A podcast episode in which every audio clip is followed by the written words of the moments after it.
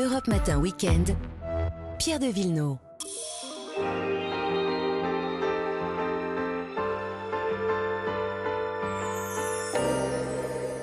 Les balades le dimanche aussi, bien sûr, sur Europe 1, avec Vanessa Zah Bonjour à tous. et Marion Sauveur. Bonjour. Bonjour à vous deux. On va partir dans le Poitou, mais dans le sud-est, Vanessa, qui est moins connue, hein, euh, justement, dans le Bah oui, parce qu'en général, on parle de Poitiers, du Futuroscope, euh, voilà. Bah, mais le- pas blasé comme ça. Mais je suis pas il est fermé en ce moment, Oui, notre vrai, c'est vrai, Futuroscope. vrai. Mais le, le, le Montmorillonnais a beaucoup d'atouts, euh, des atouts patrimoine comme l'abbaye de, de Saint-Savin.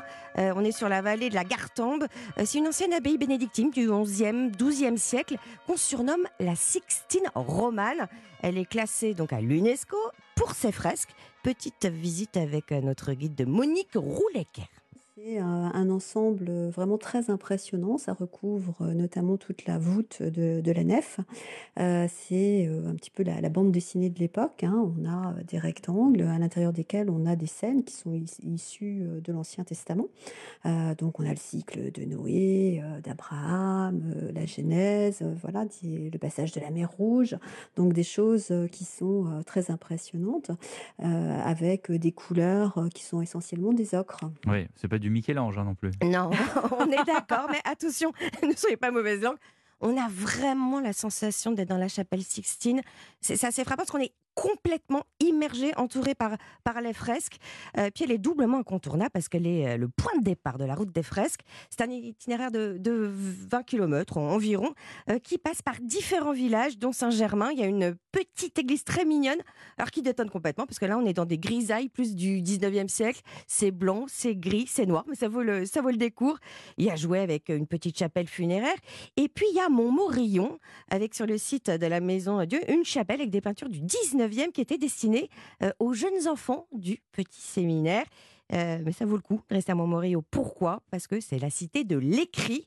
Il y a un quartier médiéval en particulier qui va vous intéresser, à mon avis, Pierre. Il y a effectivement euh, tout un quartier qui a été euh, rénové et qui abrite euh, des bouquinistes, des enlumineurs, de- enfin tous les artisans qui peuvent être liés au livre. On a aussi des personnes qui font de la restauration de, de papier ancien, calligraphes. Enfin voilà, on a beaucoup d'artisans et artistes autour de cette cité de l'écrit.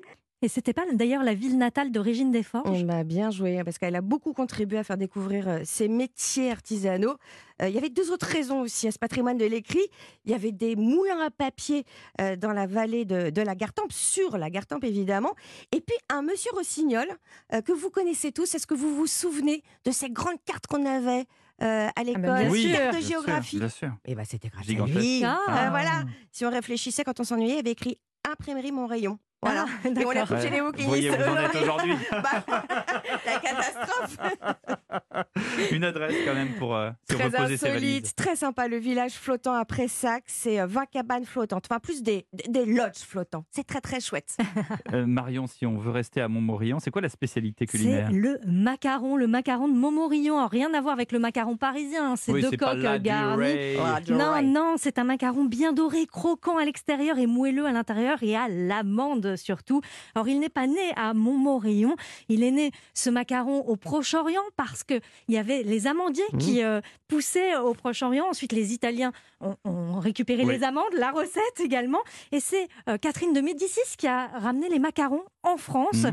au XVIe siècle. Alors, Catherine de Médicis ou pas, parce qu'on raconte qu'il existait déjà des macarons au sud de Tours, à Cormery, euh, au, Moyen Âge déjà. Donc, Ouais, Il y a ceux d'Amiens aussi, je ne sais pas de quand ils ah, datent. d'A- mais, euh, d'Amiens, de Nancy, il y en a de partout. Ouais, voilà, Exactement. ce sont le même type de macarons. À Montmorillon, Toujours on aux en- amandes. ouais. Voilà, toujours. Mm. On en mange depuis le XVIIe siècle. Ce sont les religieuses qui étaient garantes de la recette. Ça s'est diffusé au 19e siècle, où il y avait plusieurs confiseurs dans la ville qui, qui faisaient euh, ces macarons. Aujourd'hui, ils ne sont plus que deux, le pâtissier des Roses et la biscuiterie Ranou Métivier.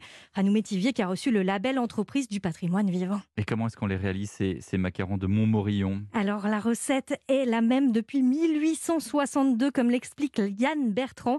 C'est l'un des trois frères à la tête de la maison Ranou Métivier, la cinquième génération. Fin du 19e siècle, Marie Métivier, mon arrière-arrière-grand-mère, fabriquait ses macarons euh, de Montmorillon chez des demoiselles Chartier qui elles-mêmes euh, faisaient ces macarons depuis trois ou quatre générations. Et de génération en génération, il a gardé euh, la même recette, de l'amande, du sucre et des blancs d'œufs, selon une recette qui reste encore secrète. On est trois frères à partager ce secret. Et ensuite, pâte onctueuse et dressée sur ces feuilles de, de macarons avant cuisson. Et une fois cuit, il faut attendre 12 heures avant de pouvoir les déguster pour qu'ils croûtent bien, qu'ils soient Ah oui, bien croustillants mérite, et hein. moelleux Mmh. à l'intérieur. Ils sont ensuite vendus par douzaines, comme ce que vous avez en, en Mhm. studio ici sur leur feuille de cuisson. Merci Marion. Alors, ça sont les macarons de Montmorillon, mais à la maison, on peut quand même essayer de reproduire euh, ces, ces macarons à l'amande en mélangeant le même poids d'amande et de sucre en poudre. Euh, vous rajoutez des blancs d'œufs bien montés. Vous pochez le tout en forme d'escargot, puisque ces, ces macarons sont un peu en, à cette forme-là. Voilà, c'est ça. Vous Mhm. laissez un petit peu reposer pour que ça croûte, pour que ça sèche bien avant de les mettre au four une vingtaine de minutes. Et il faut qu'ils soient bien dorés. Et ensuite, on attend effectivement quelques heures avant de les déguster. Et si on n'est pas très doué en pâtisserie, on peut les acheter où? À Montmorillon, du coup, chez Ranou Métivier, vous pouvez même visiter le internet, musée du macaron. Mhm. Il y a sept autres boutiques à Saint-Julien-Lars, à Tours, à Poitiers, à Châtellerault. Et en ce moment, ils font des macarons à la confiture de lait ou au litchi à la rose. En Ah, tout cas, ceux-là sont délicieux. Ils ressemblent un peu d'ailleurs aux macarons d'Amiens. Je fais pas euh, oui. forcément euh, Chaque- du, du- du prosélytisme pour les macarons d'Amiens, mais il se trouve qu'ils ressemblent. Bon, merci beaucoup Marion. On retrouve toutes vos adresses et vos recettes sur europe1.fr.